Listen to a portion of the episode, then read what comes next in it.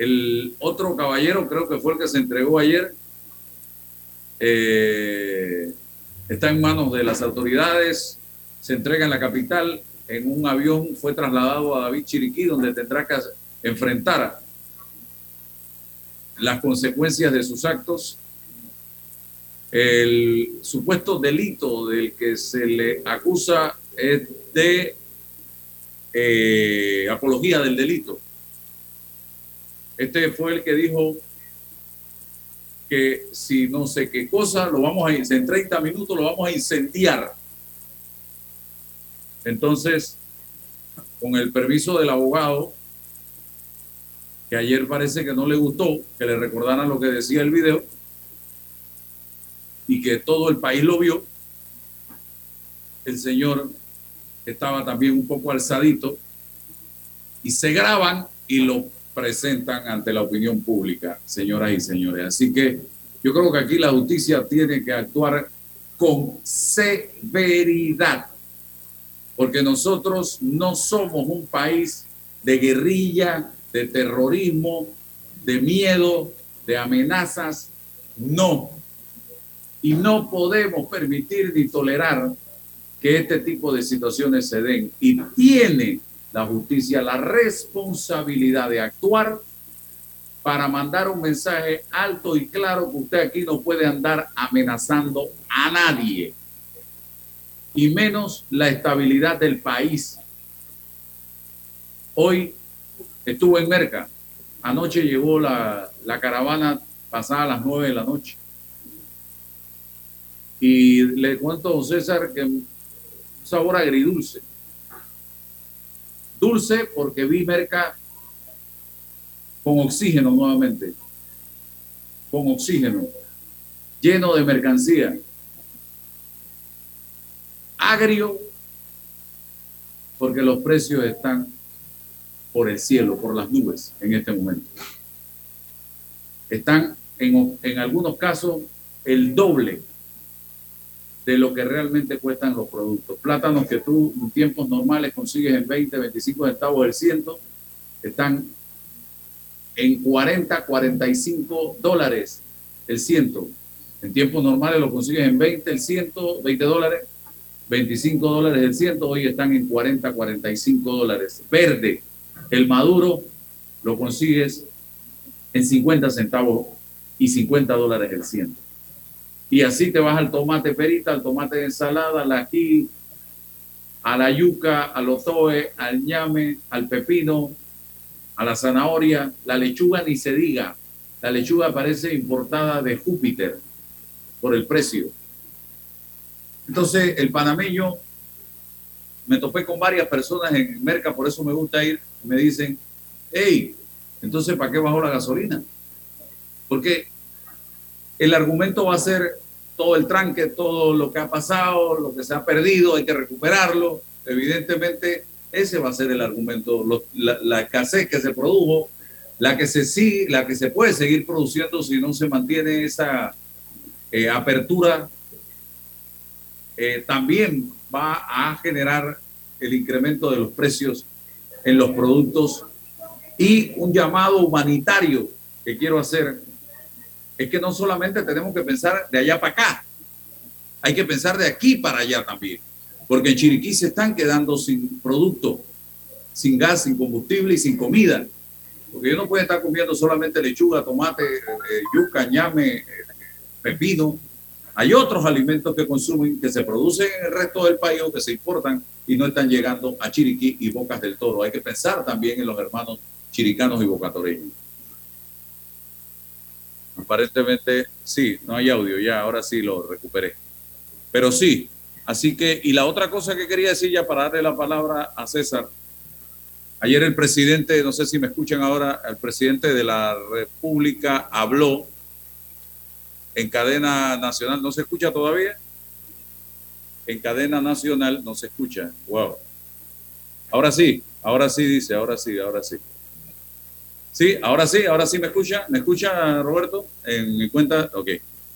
Ahora sí. Perdón, que no estaba, estaba concentrado acá. El presidente de la República habló, ganchito, para él por el tema de la derogatoria de la ley que nunca debió aprobarse porque se le advirtió al presidente, pero es que son más tercos que una mula, que esa ley de incentivos fiscales no debía sancionarse. Bueno, ahora pagó las consecuencias. Le dijimos la de la UNACHI, no la sancione, la sancionó porque son tercos, no escuchan. El poder los nubla, los pone sordos, ciegos y hasta mudos, porque así están.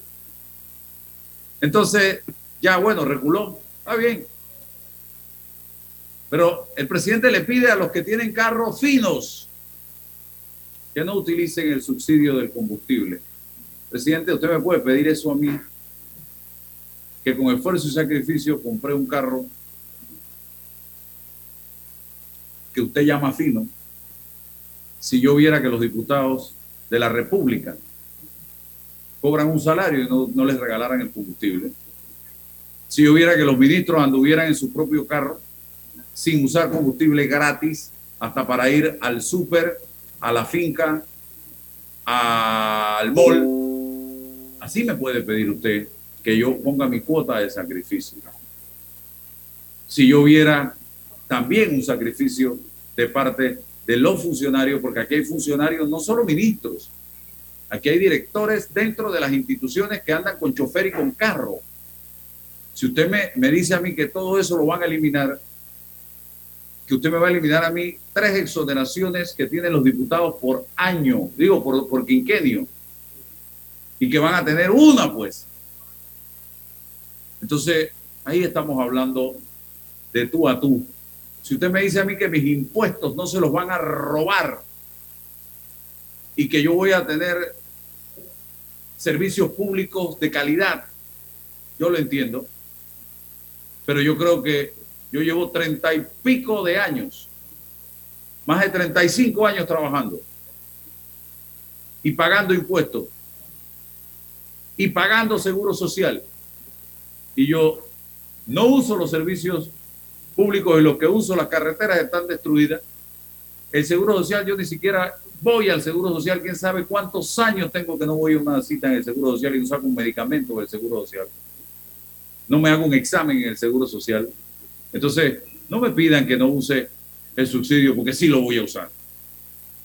Porque creo que me lo merezco. Creo que me lo merezco porque he pagado cantidad de plata que ha quedado en los bolsillos de algunos maleantes que han gobernado este país, que se han robado nuestro dinero y que hoy día nos quieren dar cátedras de moral y de cómo gobernar el país cuando deben estar expresos. Y no me digan que no, porque sí, la corrupción es grande a tal nivel que hay gente presa en Estados Unidos por corruptos en este país. Entonces no me pidan a mí que no use el subsidio, porque sí lo voy a usar. Y lo voy a usar con gusto. Porque cuando ustedes, los políticos, me den el ejemplo, ahí está la asamblea mirando para todos lados, los culpables somos todos, hasta los medios. Pero ellos no tienen culpa. Ellos no tienen culpa. Usted los oye rajándose las vestiduras. El, señor del Open Bar, del Buchanan. Pero ellos no tienen culpa. Y vaya a ver usted qué han hecho para aportar a esta crisis, a la solución de esta crisis, desde el presupuesto de la Asamblea que se incrementó en casi 40 millones de dólares entre el año pasado y este año. No han hecho nada, hombre. Se burlan todos los días de nosotros. Don César Relova, adelante. Buenos días, buenos días Álvaro, buenos días eh, Roberto y buenos días a todos los que hoy viernes 22 de julio nos, nos escuchan por este programa Sin Rodeo. Tomo nota de tus palabras y, ya que estás eh, eh, manifestando que quieres usar el subsidio con gusto, te invito también para que me llenes mi tanque de, mi carro para que tengas más gusto. ¿Te parece esa oferta, don Álvaro? Totalmente. Usted no, usted no ha pagado impuestos toda su vida, usted no se merece. ¿Y qué ha recibido? sí, pero como tú quieres eh, utilizar el impuesto con el subsidio con mucho gusto, te voy a enviar mi carro para que lo llenes tú, ¿no? Y, y, disfrutes el subsidio, ¿no? O sea, para que... Pero bueno, es un asunto personal y, y tal. A ver, eh, ayer me, me, me quedé algo tarde eh, dándole seguimiento a, la mesa de, única de diálogo eh, para un poco inmediar sobre lo que ahí está ocurriendo. Es importante mantener el pulso ¿no? Y, eso lo están transmitiendo, eh, fabuloso, nos, nos, da inmediatamente un conocimiento directo, actual sobre la, las posturas de cada parte, lo que allí se dice, cómo se dice, en el tono que se dice, y la reacción o la respuesta de la contraparte cuando se están proponiendo los asuntos en debate. Entonces me, causó una, impresión importante. En el plano de, los requerimientos de los movimientos sociales, por lo menos eh, eh, empecé a darle seguimiento en el debate de la canasta básica familiar.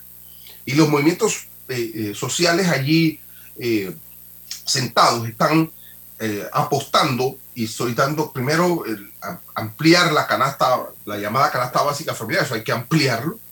Eh, una de las, de las de los requerimientos especiales es congelar los márgenes de utilidad eh, que se generan eh, en, esa, en esa canasta base, esos precios, específicamente congelar los precios, pero congelar los precios em, que no afecten el ámbito o el espacio que tiene que ver con los productores. Atacar los precios en, el área de la distribución y comercialización de, eh, de, esos, productos. Entonces, ahí hay un debate primario que se está generando em, y el sustento y el fundamento de los movimientos sociales respecto a ese tema específico tiene que ver con el modelo económico.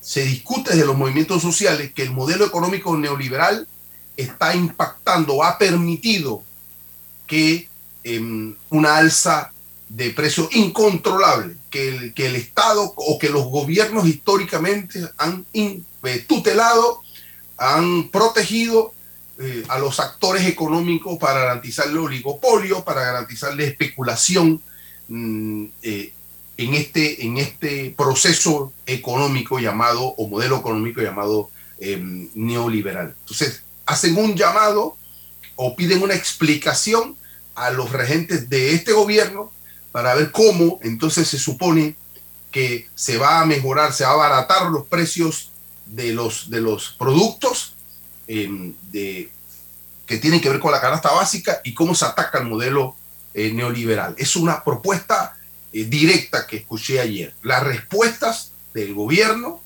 es que ellos apuestan a el programa de subsidio, que el programa de subsidio está ayudando ellos eh, mm, apuestan también a mejorar las medidas alternas, es decir, tiendas y ferias de Lima en lugares de espacios donde pues hay mucho requerimiento, problemas de desigualdad social, en las comarcas, en los lugares donde, donde hay pues eh, mucha urgencia en materia social. Y em, ampliar, sí, el número de productos de la canasta básica familiar. No se discute o no se está discutiendo allí ahora mismo cómo em, se supone que se va a llegar a un acuerdo respecto al modelo económico. E, y eso es preocupante, porque se está, ah, se está diciendo, si eso no se, si la causa no se resuelve de fondo, no va a haber una solución inmediata. No queremos una solución a tres meses, queremos una solución estructural. ¿Cómo hacerlo? Y, y pregunto yo, ¿cómo usted pretende cambiar o atacar un modelo económico del país si no están todos los actores que tienen que ver con el modelo.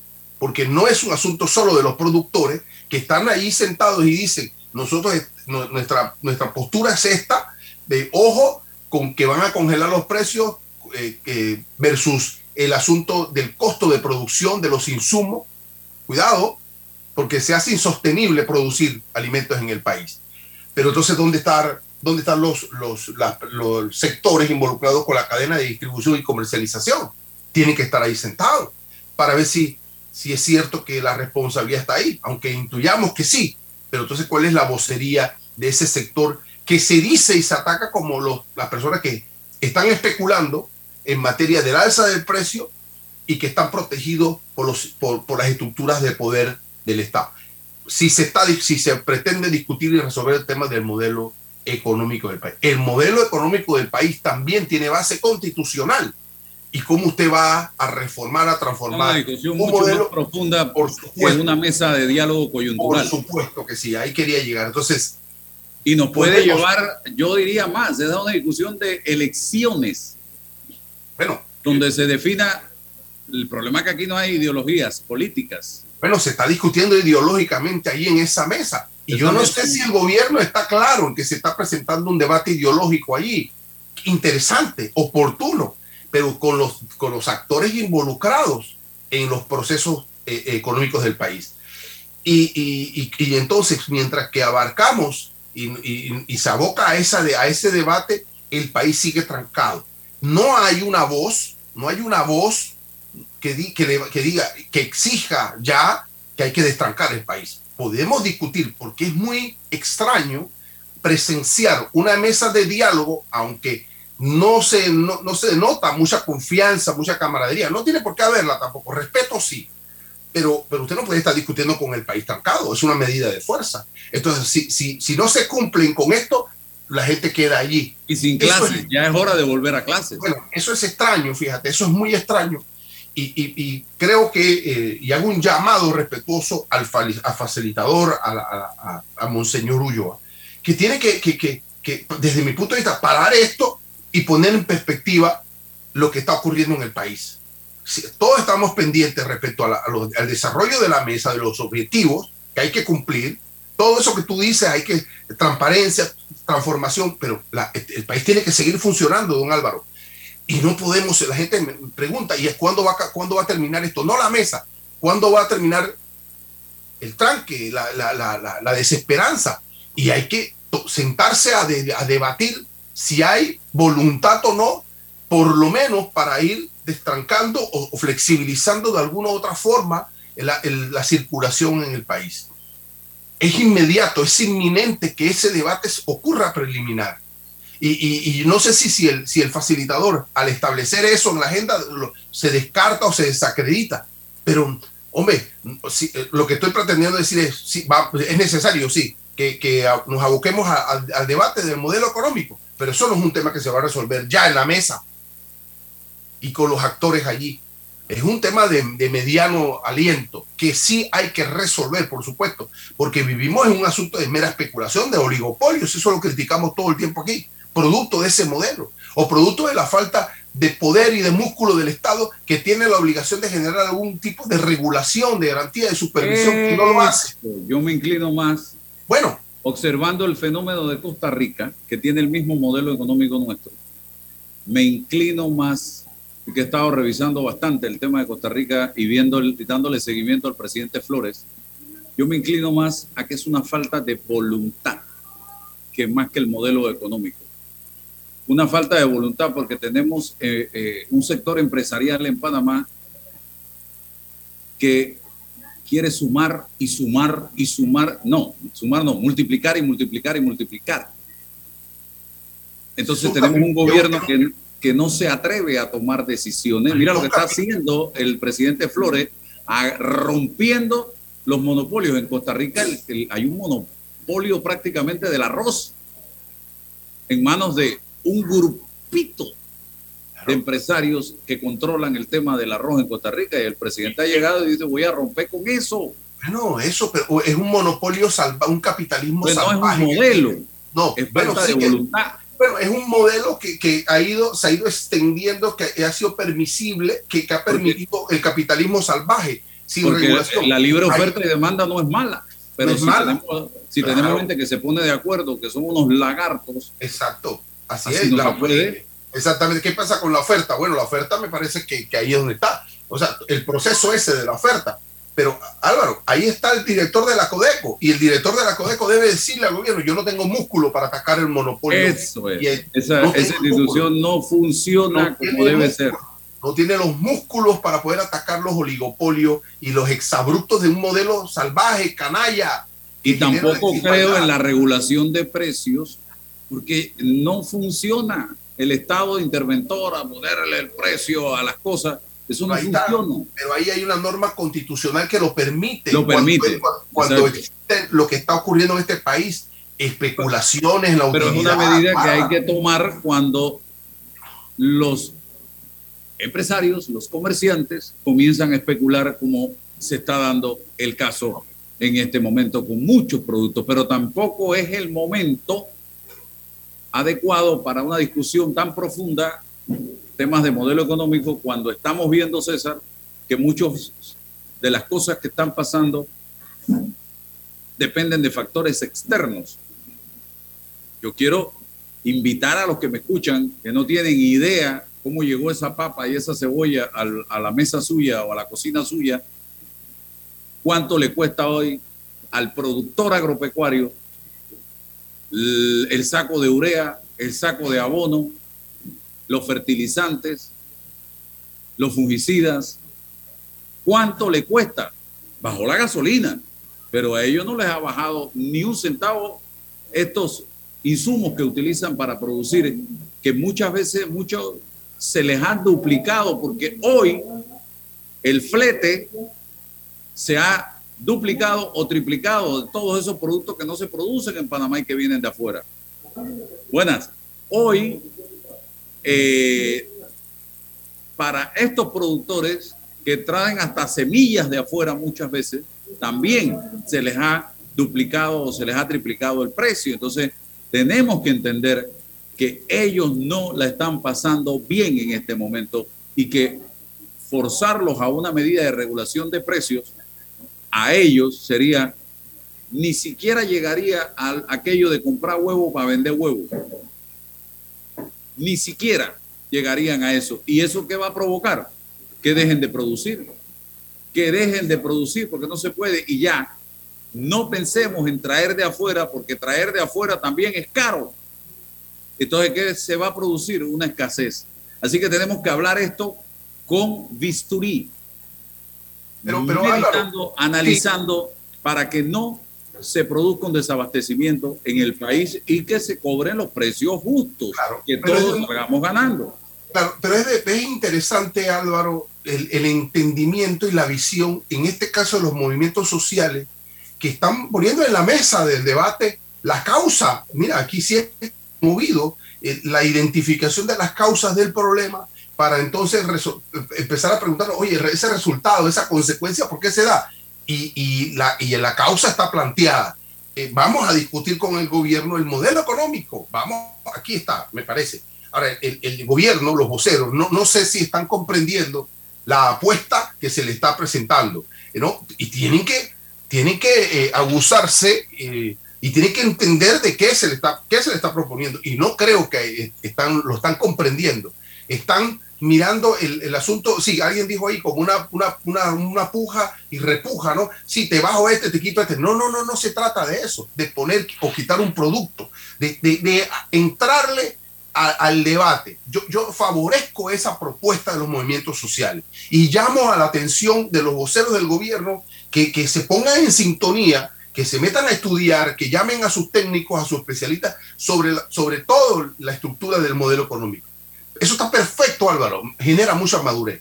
Lo único que no comprendo es por qué mantienes el, país trancado cuando estás en una mesa de diálogo. Eso no se vale, eso no legitima ni quita absolutamente nada. Hay un país entero que no solo son los que están allí, hay productores, profesionales, gente de todo tipo que necesita seguir avanzando, porque si no, Álvaro, nos vamos a arruinar, nos vamos a arruinar.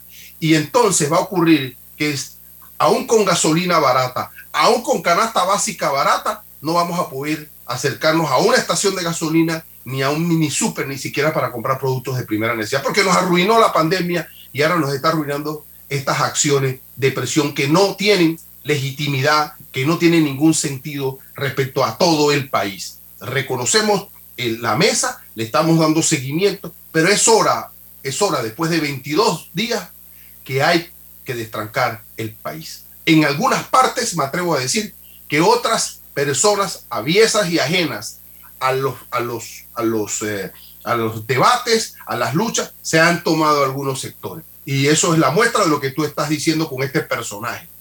¿no? Y, y personajes que están apostados en algunos lugares de manera estratégica, no necesariamente entendiendo lo que está viviendo el país o el proceso que está viviendo el país. Un llamado nuevamente al Monseñor Ulloa para que detenga un segundo el debate, pida respetuosamente que se destranque el país y sigamos avanzando. Sigamos avanzando Y si no se avanza o, no hay respuestas contundentes, bueno, que tomen las medidas que tengan que tomar de expresión en el debate. Pero no, no podemos seguir como estamos avanzando. Vamos a tomarnos una copa de relajamiento en este momento. Lo invito, César, con nuestra amiga Paula Cabalén. No vamos a hablar de problemas en este, en, este, en este pequeño segmento del programa, porque Argentina tiene bastantes también de sobra para regalarnos a nosotros y nosotros tenemos bastantes también que ojalá no lleguen a los problemas que tiene Argentina y que ha tenido en la historia argentina, que ha tenido bastante. Paula, bienvenida. Eh, gracias. Unos minutos para que nos inyectes algo de positivismo, para relajarnos un poco y nos hables un poco de este tema que tiene que ver con a lo que le prestamos atención y cuál es el resultado si le ponemos mucha atención a algo Bienvenida. ¿Cómo están? ¿Qué tal? Sí, tal cual. Estamos en ebullición, ¿no? En este momento, en, ambos países y en realidad si miramos un poquito más fuera o miramos el mapa desde lejos, en varios países. Entonces yo me pregunto todas las mañanas, ¿qué puedo hacer? Porque lo cierto es que vivimos en este en un lugar por alguna razón, para mí vivo acá para alguna razón, trabajo en otros lados por alguna razón, igual que ustedes, y somos generadores de cambio, porque por eso trabajamos en lo que trabajamos, queriendo comunicar cosas, queriendo informar, etc. ¿Y qué es esto de la atención y qué tiene que ver con lo que eh, hacemos nosotros y con, lo que, con, y con el mundo? La atención es por lo que se pelea todo el mundo hoy. Internet quiere nuestra atención, las redes sociales quieren nuestra atención, los políticos quieren nuestra atención. Eh, si ustedes miran, ¿qué busca eh, una red social? La atención de la persona y que te quedes más tiempo en la red, ¿no? ¿No es así? ¿Qué quiere? Que si entras a Instagram te quedes en Instagram y te penaliza si pones un link para sacarlo fuera de Instagram.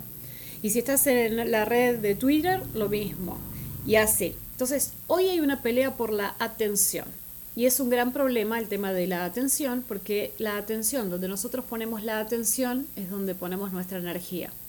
Donde ponemos nuestra energía es donde vamos a poner una acción después. Pero antes, ¿qué fue ahí? Nuestro pensamiento. Entonces, si yo me levanto a la mañana y lo primero que miro es una noticia que está poniendo mi atención ahí, y lo que dice es todo mal, todo mal, todo mal y todo mal, cuando yo salgo ahí, me doy vuelta, probablemente eso va a terminar pasando en mi vida. ¿Por qué? Porque fui afectada, mi atención fue afectada, generó tensión en mi cuerpo y entonces voy y actúo en función a eso. Y hubo pensamientos pesimistas y de, pesimistas en el medio, ¿no? Nada funciona, está todo mal.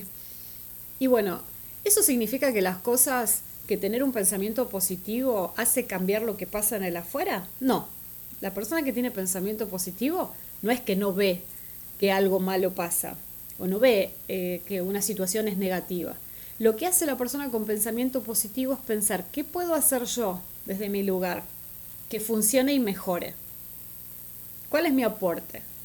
¿Y qué pasa si yo no me doy cuenta que están manejando mi atención? Empezamos a tener estrés, empezamos a sentirnos mal. No dormimos, nos duele la cabeza, tensionamos el cuello, nos duele el estómago, empezamos a tener problemas gástricos, ¿no? ¿No? Hay, hay más enfermedades. Eso pasó durante la pandemia. Durante la pandemia, ¿en dónde puso la atención la gente? En lo único que teníamos a disposición, las redes sociales, en Internet en las noticias, en conectarnos con otros a través de, medios. Y hoy, ¿cómo llamamos la atención si ya se terminó esa parte? Si ustedes observan, eh, antes había webinars, ahora los webinars se conecta poca gente, la gente ahora quiere verse. ¿Cómo llaman la atención?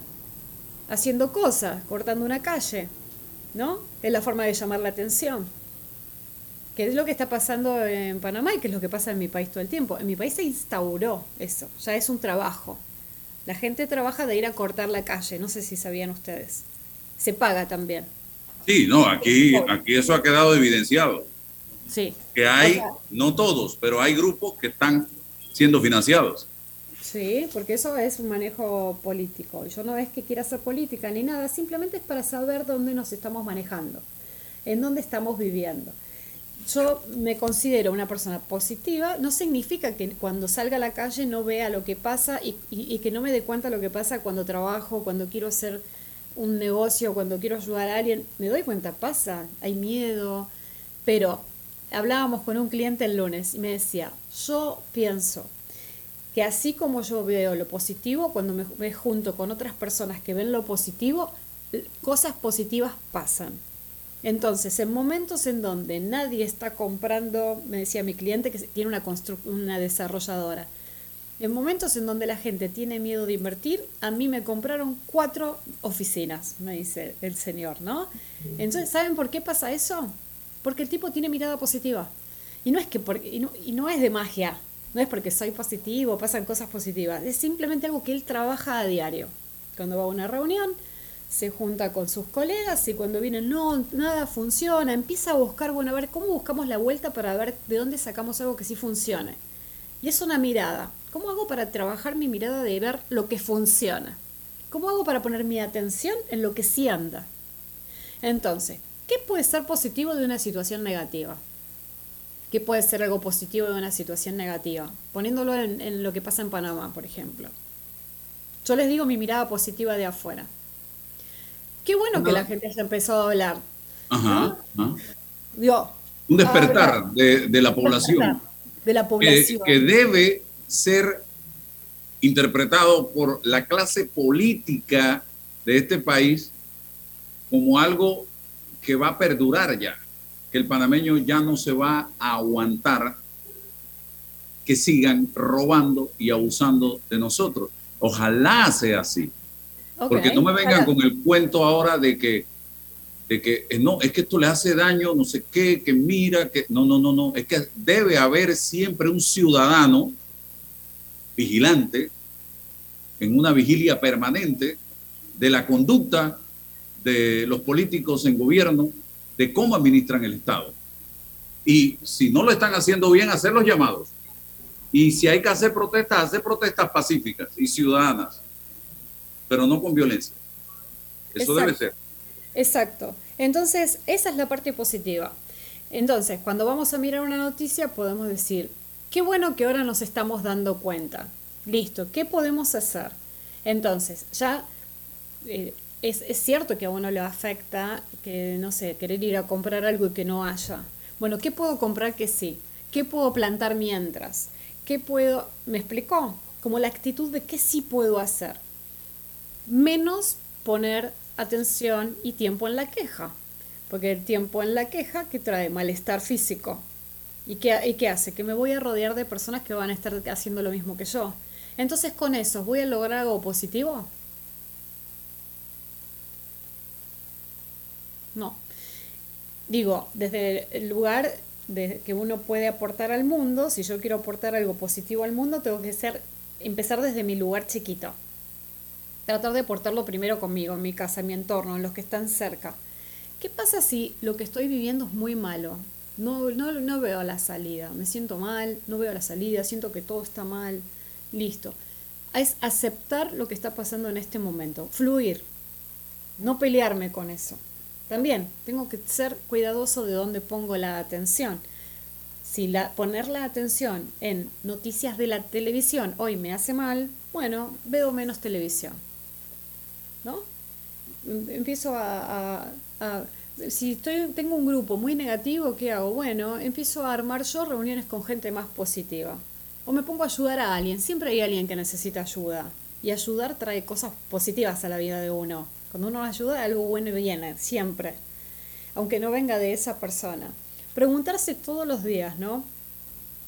Eh, ¿Cómo me siento? ¿Cómo estoy? ¿Me quiero sentir así al final del día? Porque como yo me levanto pensando cómo me siento, es como me voy a terminar sintiendo. Entonces, todas las emociones que nosotros tenemos en el cuerpo, todo lo que sentimos viene de un pensamiento. Si yo me levanto pensando, está todo mal, en dos segundos ya me voy a sentir mal me ha empezado a doler algo. Si yo me levanto pensando, hoy voy a aceptar las cosas que pasan y voy a ir siendo generador de, de situaciones mejores, voy a poder fluir con eso negativo que sucede. Voy a ir manejando el auto, me voy a encontrar con un, un, un corte y me voy a quedar ahí. Digo, algo va a pasar, algún movimiento va a haber. Pero si yo estoy pensando negativo, ¿qué, qué pasa con la gente? Se bajan y, y rompen el vidrio de alguien. Porque están pensando, porque están con ese pensamiento. Entonces, este es un momento de mucha ebullición y de enojo. El enojo es una buena emoción para generar cambios. Es mucho mejor que la tristeza. Yo siempre digo, mejor estar enojado que triste. Pues si estoy enojada, por lo menos uso esa energía para construir y crear algo. Pero tengo que poder mutar el enojo en algo que se convierta en algo positivo, ¿no? ¿Qué dice César de todo esto?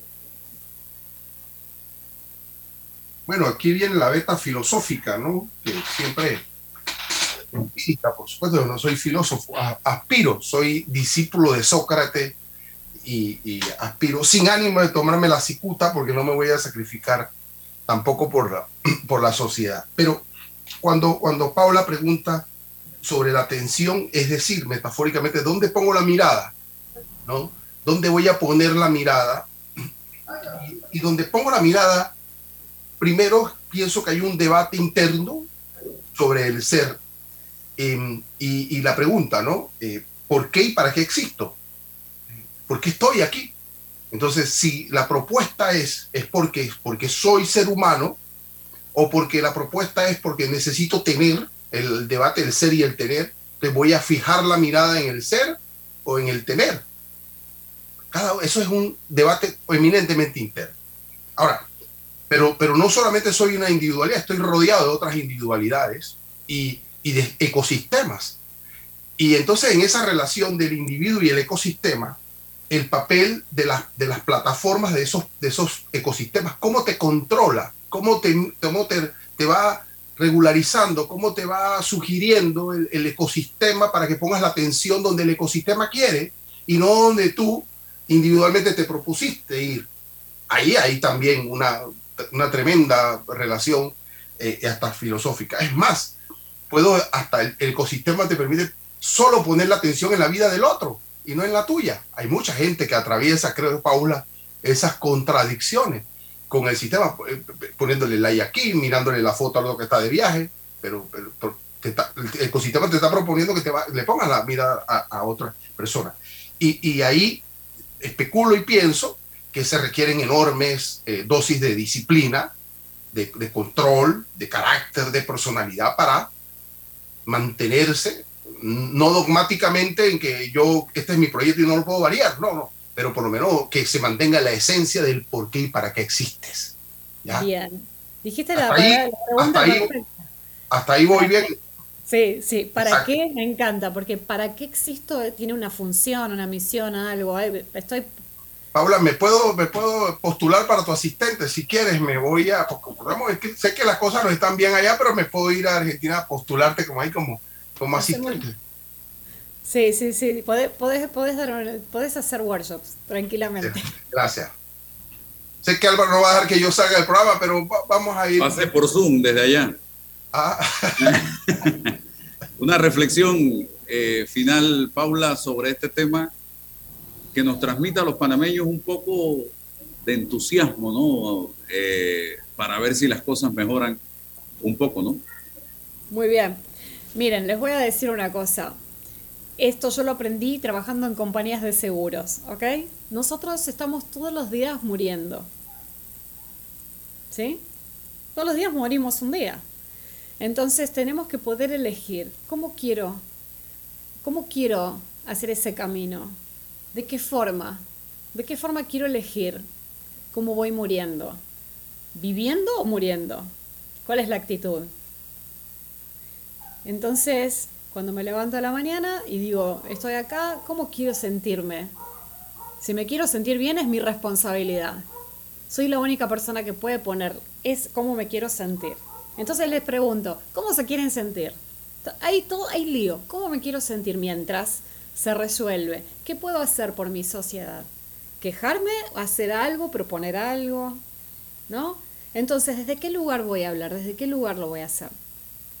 ¿Me voy a seguir distrayendo o me voy a inspirar? Porque hay dos formas de mirar lo que pasa afuera. Puedo mirar la foto de alguien para inspirarme o mirar la foto de alguien para envidiar o mirar la foto de alguien para decir a mí nunca me va a pasar y quejarme. No, sí me puede pasar. Me pueden pasar cosas muy buenas. Entonces, ¿cuál es la actitud? ¿Cómo quiero vivir? Esa es la reflexión final. ¿Cómo quiero vivir cuando me levanto? ¿Cómo quiero terminar mi día hoy? ¿Y qué voy a hacer para que eso suceda? El otro viernes ya termino de leer Filosofía para el Desánimo. Así que lo vamos a conversar. Yo soy de la escuela del profesor Moisés Chon Marín. Ajá, claro. ¿Usted no fue alumno del...? No. Yo no, no, no pude porque la, la, oligarquía estudiaba en Chitré y el proletariado estudiaba en Los Altos, así que yo no pude. Era estudiante, estudiante del profesor. Destacado de filosofía y lógica. Me encantaba la filosofía y la lógica. Yo soy un, un, filósofo empírico acá con, con ánimo de aprender. Bueno, yo también. yo tuve el privilegio de que el mi profesor de filosofía y lógica era el autor del libro de texto que utilizábamos en el aula de clase. Así es. Imagínense usted. Estudiamos con el libro de filosofía del profesor, claro, por supuesto que no Gracias. Y se ponía a leer el periódico cuando nos ponían los exámenes de filosofía y lógica. Y pueden copiarse lo que quieran, que no se van a poder copiar. Ellos quieren que pensemos. Ellos quieren que pensemos. Están engañando ustedes mismos. Y que hagamos debate, sin ah, pelea, que, que, que podamos debatir, que podamos poner nuestra mirada, nuestra opinión Paula, una, una posibilidad del, del, ser es para, para hombre, entender que llegamos para saber, para buscar conocimientos, es una fórmula, fíjate. Y para perder conocimiento. Claro, también, también es un proceso por su, para variarlo, en la búsqueda, ¿no? Pero hay que preguntarse por qué estamos, ¿ah? Hay que preguntarse por qué existimos, ¿ah? Sí, para...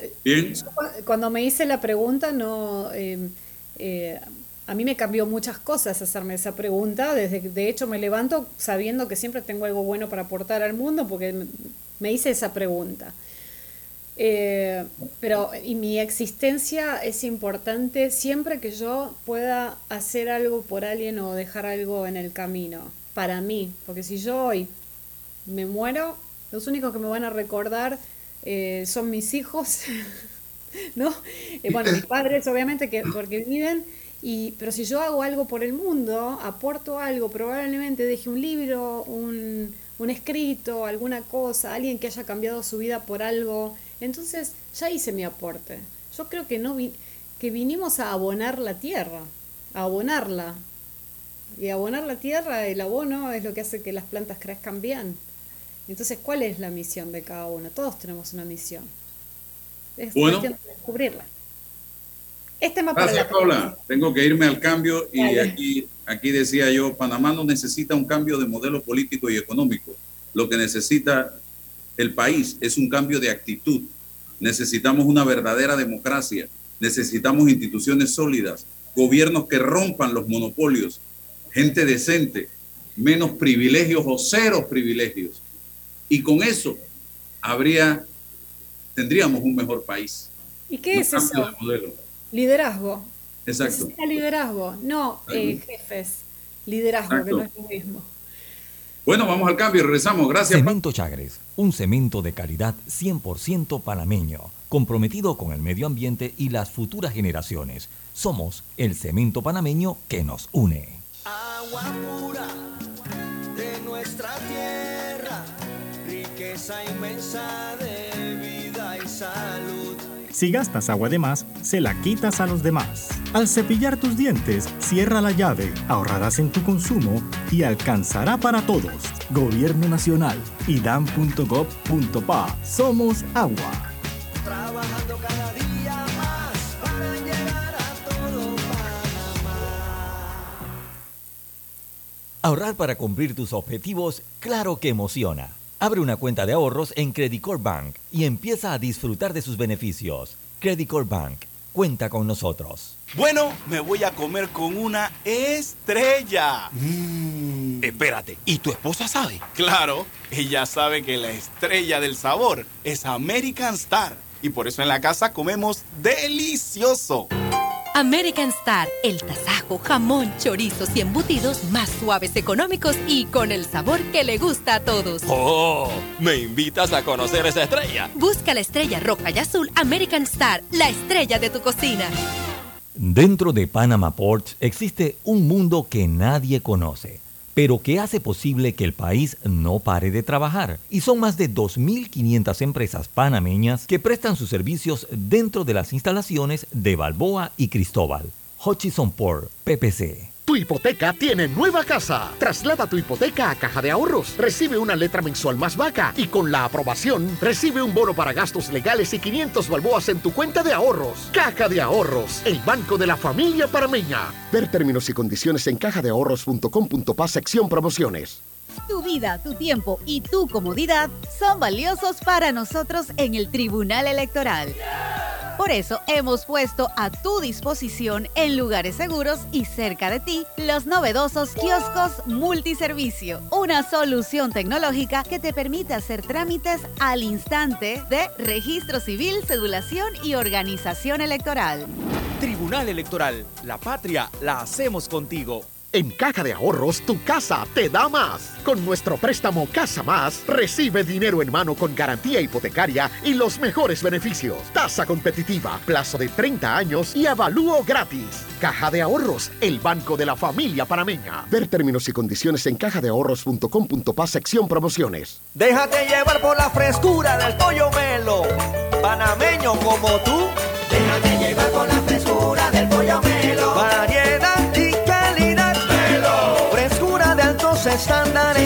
la calidad es una promesa. Para llevarte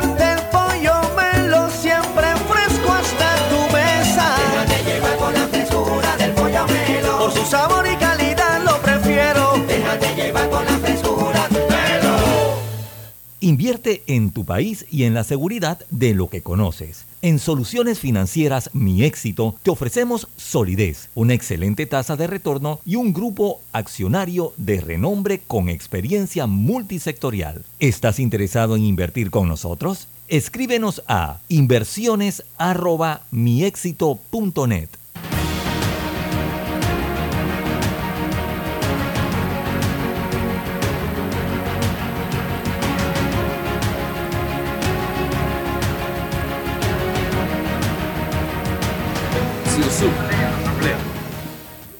Eh, está en Perú, mira, estamos internacionales, don César. De Argentina, ahora nos venimos. Nacionales. ¿Ah? La- ha sido así. Perú. Ahora nos venimos a, a Perú eh, porque vamos a hablar, por aquí lo tengo, a ver, ya, ya la tenemos acá. Oye, que se me perdió el, el enlace que teníamos acá. Eh, bienvenida, gracias por estar con nosotros en la mañana de hoy y vamos a entrar en materia inmediatamente, pero déjame buscar acá que no encuentro ahora el enlace. Aquí está, aquí está. Vamos a hablar un poco de las ventajas que tiene el marketing de influencer y qué es realmente. En Panamá hay un debate sobre este tema y hace poco leí a nivel internacional una crítica hacia el influencer eh, y yo acá me inclino más a pensar en el influenciador. Yo prefiero el influenciador que el influencer.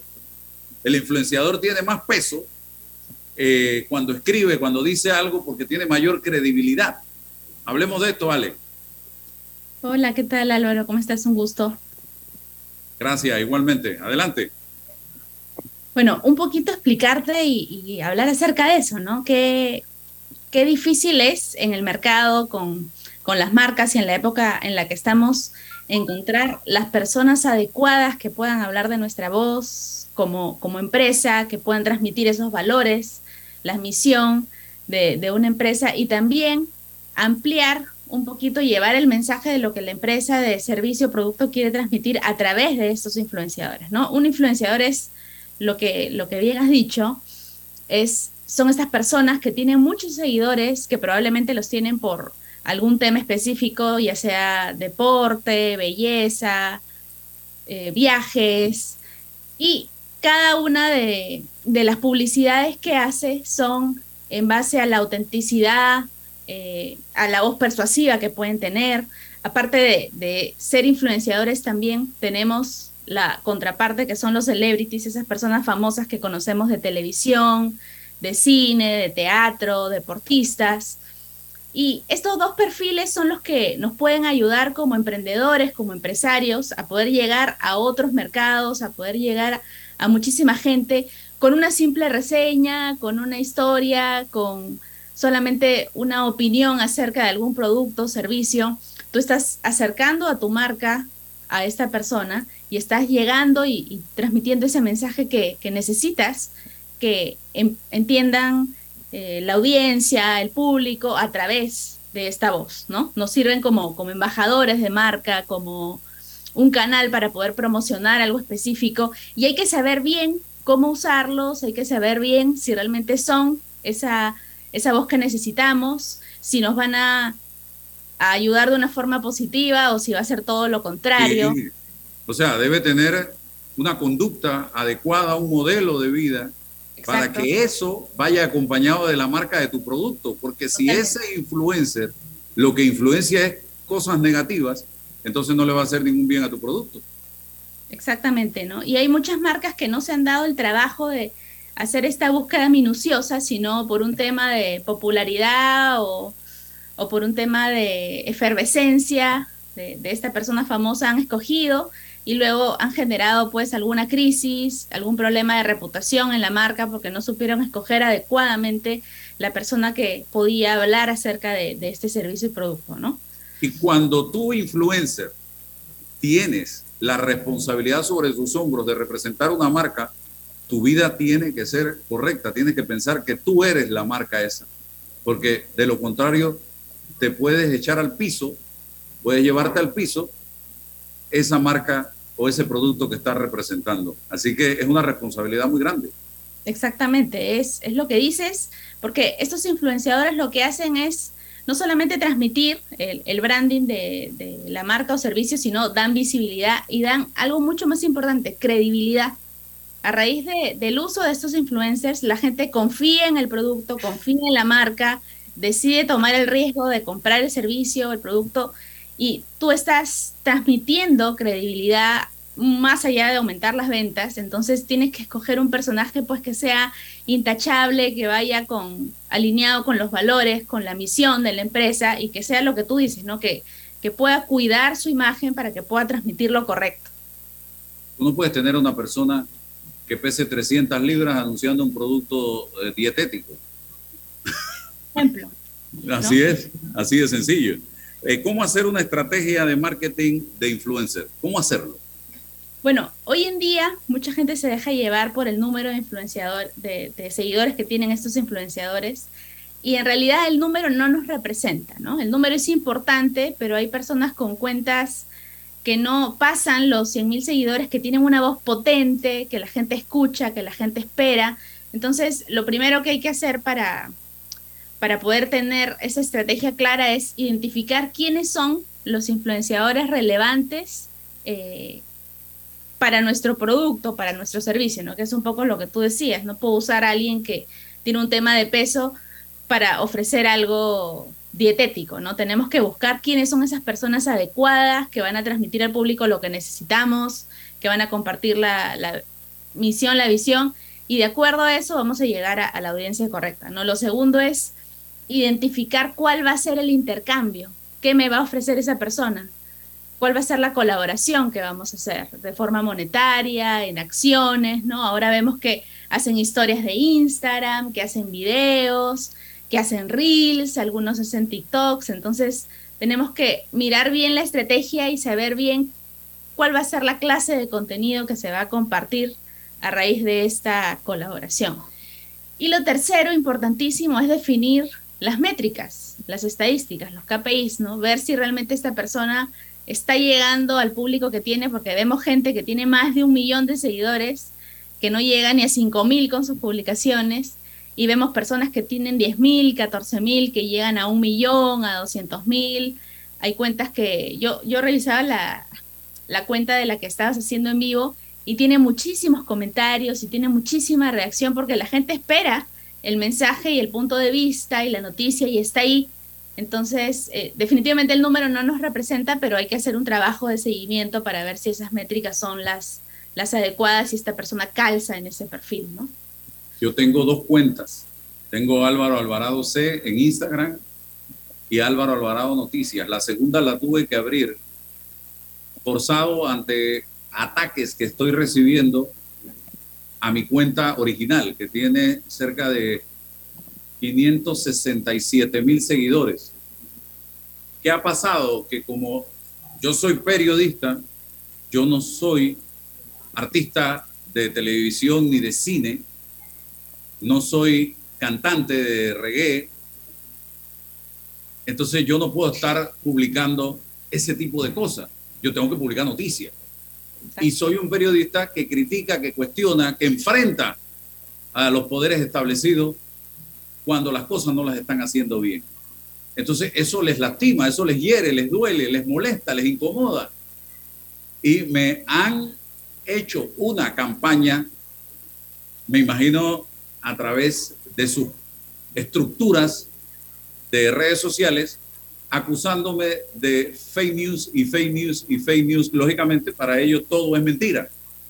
Tú sabes cómo son los políticos. Claro. Entonces, me tienen mi cuenta en este momento afectada. Hoy no pude transmitir un live por mi cuenta de Álvaro Alvarado C, que es la que uso siempre para transmitir, porque me la tienen bloqueada, me la tienen sancionada. Entonces he tenido esas, esas dificultades, he escrito a Instagram en cinco o seis ocasiones explicándole que yo soy periodista, que yo no soy un artista de televisión o de cine. Eh, no me han respondido, no tengo la vía de comunicación con Instagram para hacerles entender que mi figura se trata de un comunicador social con 35 años de experiencia. Entonces yo tengo, este es mi trabajo realmente, y para eso es que uso la plataforma. Así que estoy con esta dificultad. Ahora estoy transmitiendo exclusivamente por eh, la cuenta de Álvaro Alvarado Noticias, que tiene 42 mil, 43 mil seguidores en este momento. Así que... Tiene, mucha, tiene mucha respuesta. Sí. Pero tiene mucho sentido lo que dices, ¿no? O sea, tú eres definitivamente una voz súper eh, importante que va hacia la verdad. Entonces los periodistas en todas partes del mundo tienen esta clase de problemas, ¿no? De ataques, directos, directos, en las redes sociales, que con el tiempo se, se arreglan. Yo justo te seguí ayer y vi ese tema, pero no, no hubo mayor eh, mm. problema, ¿no? Al momento de seguirte me, me hicieron esa advertencia. Sí, ¿verdad? ¿La viste? Sí, sí, sí. Pero pudiste seguirme. Sí, y en realidad, si hubiera triunfado el ataque, ya no tendrías la cuenta, pero está ahí. ¿Y cómo se hace para tener alguna comunicación con la gente de Instagram? Esa es, la gran pregunta. a través del buzón de ayuda. Eso es lo que he hecho. No hay otra. Hay que insistir por ahí. Es, es solamente. Hay que nombrar un abogado para que se vaya a Estados Unidos y entonces ir allá a pedir tu caso. Esto yo. Invierte. Pero bueno, y es que se trata de libertad de expresión y creo que estas plataformas deben es que no es que no se es que no se cuestionan a las plataformas, nunca la hemos cuestionado. Están instrumentalizadas y es un poder político. Las plataformas es un poder político y deciden cómo, cuándo y dónde. Y, y no es eso, ¿no? O sea, Tiene problema con el Internet. Las plataformas Están censurando ya a la gente de Internet. eh, sí, Ale, eh, ¿cómo encontrar el influencer adecuado mientras César se descongela? ¿Cómo encontrar el, influencer adecuado? Bueno, lo, lo, primero que tenemos que hacer es ver la relevancia que esta persona tiene, ¿no? Eh, el contenido que publica, si realmente está llegando a, a, la gente que debe llegar, si es una cuenta potencial o si es una cuenta que no tiene mucha fluidez. Después tenemos que ver el alcance de esta persona, que es importante, ¿no? Cuánta gente realmente mira el contenido de esta persona, cuánto valor está aportando esta persona en sus redes, en todo lo que hace, si realmente vale la pena colaborar con ella o no. Y luego el engagement, cuánta respuesta, que es lo que te decía, ¿no? Cuánta respuesta, cuántos me gustas, cuántos comentarios, cuánta gente guarda las publicaciones. Ver un poquito eh, el lado numérico, pero también el, lado de sentido común, ¿no? Si realmente es una persona, como tú dices, ¿no? A veces en redes sociales uno necesita y tiene que ser auténtico y decir la verdad y decirla, porque finalmente son redes sociales y hay libertad de expresión, ¿no? Entonces, buscar esos perfiles que, representen lo que, lo que una marca o, servicio necesita, ¿no? Estamos presos del algoritmo. Eso, eso es lo que domina y decide qué ocurre ahí finalmente. Y, se, y hace falta un debate sobre eso. En cambio, Twitter, ¿quién, tiene mucha más libertad. Bueno, pero es un debate, no solamente la instrumentalización de las redes, cómo nos, nos, perjudica, cómo nos ayuda, cómo participa en el siglo XXI, sino quién impone los algoritmos, cuáles son los canales para resolver estos problemas, pero que no lo resuelva la inteligencia artificial, sino la humana, porque ahí hay un debate sobre los roles que tú juegas y no juegas. Bueno, es, un parte de un, de un asunto más, más amplio, ¿no? Sí, sí. Twitter es mucho más amplia. Bueno, claro. En las denuncias, la discusión, los debates. Pero cuánto mucho, pero cuánto es mucho para los problemas que se generan. ¿Cuánto es mucho? ¿Cuánto es suficiente? ¿O cuánto no? ¿Quién decide eso? ¿Dónde está la frontera y quién la decide? Es un debate. No, la gente, la gente cruza, ¿no? O sea, cruza la línea. Tienes Twitter, de hecho, es una de las redes sociales más negativas. Mira, eh, como es una red social rápida, los tweets tienen entre 15 a 20 minutos de vida, la gente hace hilos, comenta, hay gente que no, no tiene la necesidad de insultar, lo hace, entonces se desatan problemas y se generan temas de odio y tendencias y, todo puede dar vuelta en, minutos, ¿no? Pero sí, es una de las redes sociales más nocivas que, que tenemos ahora. Bueno, muchísimas gracias. Eh, Ale, vamos a seguir en contacto. El otro viernes nos volvemos a encontrar. Me mandas más o menos un escenario de hacia dónde iríamos el próximo viernes. Sí. Y eh, te agradezco. Tú estás en Perú, ¿no? Sí. Tu especialidad es el tema de redes sociales también, marketing. Redes sociales y marketing digital. Ah, qué bien. Entonces, ¿tu cuenta de redes sociales cuál sería? Ale Necio Sub. Arroba Ale Necio Sub. Necio Sub. Necio como necio. y Sub. S-U-P. Sí, ahí van a, poder darle seguimiento desde Panamá también a, al Gracias, hasta pronto. Y a ustedes, gracias por la sintonía. La información de un hecho se confirma con fuentes confiables y se contrasta con opiniones expertas. Investigar la verdad objetiva de un hecho necesita credibilidad y total libertad. Con entrevistas que impacten, un análisis que profundice y en medio de noticias, rumores y glosas, encontraremos la verdad. Presentamos a una voz contemple y un hombre que habla sin rodeos con Álvaro Alvarado por Omega Estéreo. Gracias por su sintonía. Nissan toma el futuro y lo convierte en presente. Su tecnología, seguridad y rendimiento te lleva a lugares que no esperabas. Esto es Nissan Visítanos en todas nuestras sucursales Nissan a nivel nacional. Al que madruga, el metro lo ayuda. Ahora de lunes a viernes podrás viajar con nosotros desde las 4 y 30 M hasta las 11 PM. Metro de Panamá, elevando tu tren de vida. Tu hipoteca tiene nueva casa. Traslada tu hipoteca a Caja de Ahorros. Recibe una letra mensual más vaca y con la aprobación recibe un bono para gastos legales y 500 balboas en tu cuenta de ahorros. Caja de Ahorros, el banco de la familia parameña. Ver términos y condiciones en cajadeahorros.com.pa sección promociones.